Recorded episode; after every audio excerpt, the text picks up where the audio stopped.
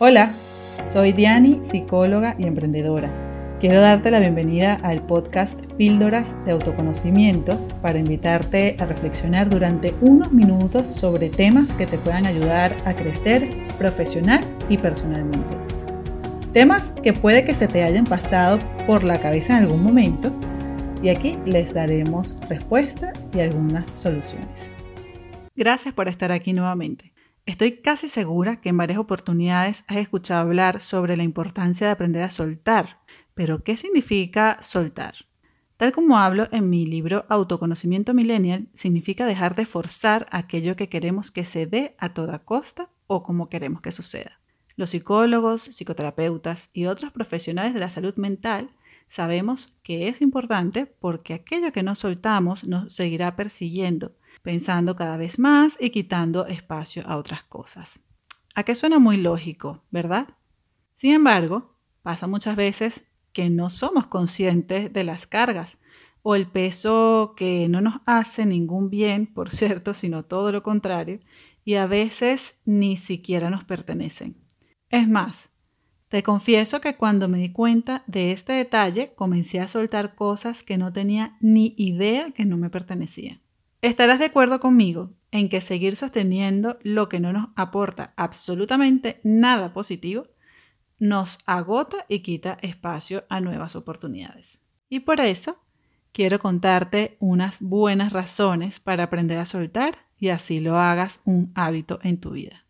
La primera razón que quiero ofrecerte hoy es el comprender que no tenemos el control de nada ni de nadie. Es decir, Solo nos hacemos responsables de nosotros mismos. Esto es un verdadero alivio, porque quiere decir que las cosas tienen su propia solución.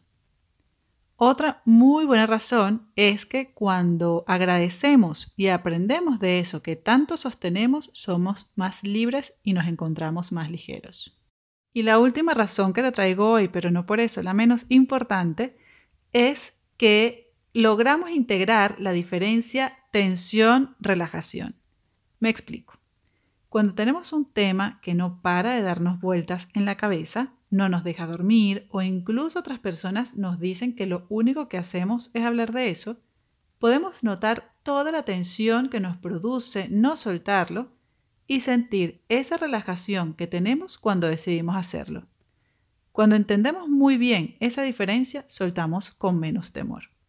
Por eso, cuando sientas que un tema te genera tensión, preocupación e incluso obsesión, te invito a preguntarte el porcentaje de responsabilidad que tienes al respecto, si es que la tienes, y a partir de ahí tomar las decisiones que te permitan avanzar.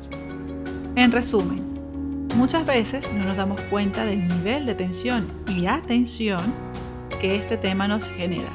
Y por si fuera poco, cuando no soltamos lo que no se mantiene por sí solo, evita que podamos ver las oportunidades que tenemos en nuestras narices. Los cambios al soltar parecen como si fueran magia, pero realmente se trata de ver lo que antes no veíamos. Muchas gracias por dedicarme tu tiempo a escucharme.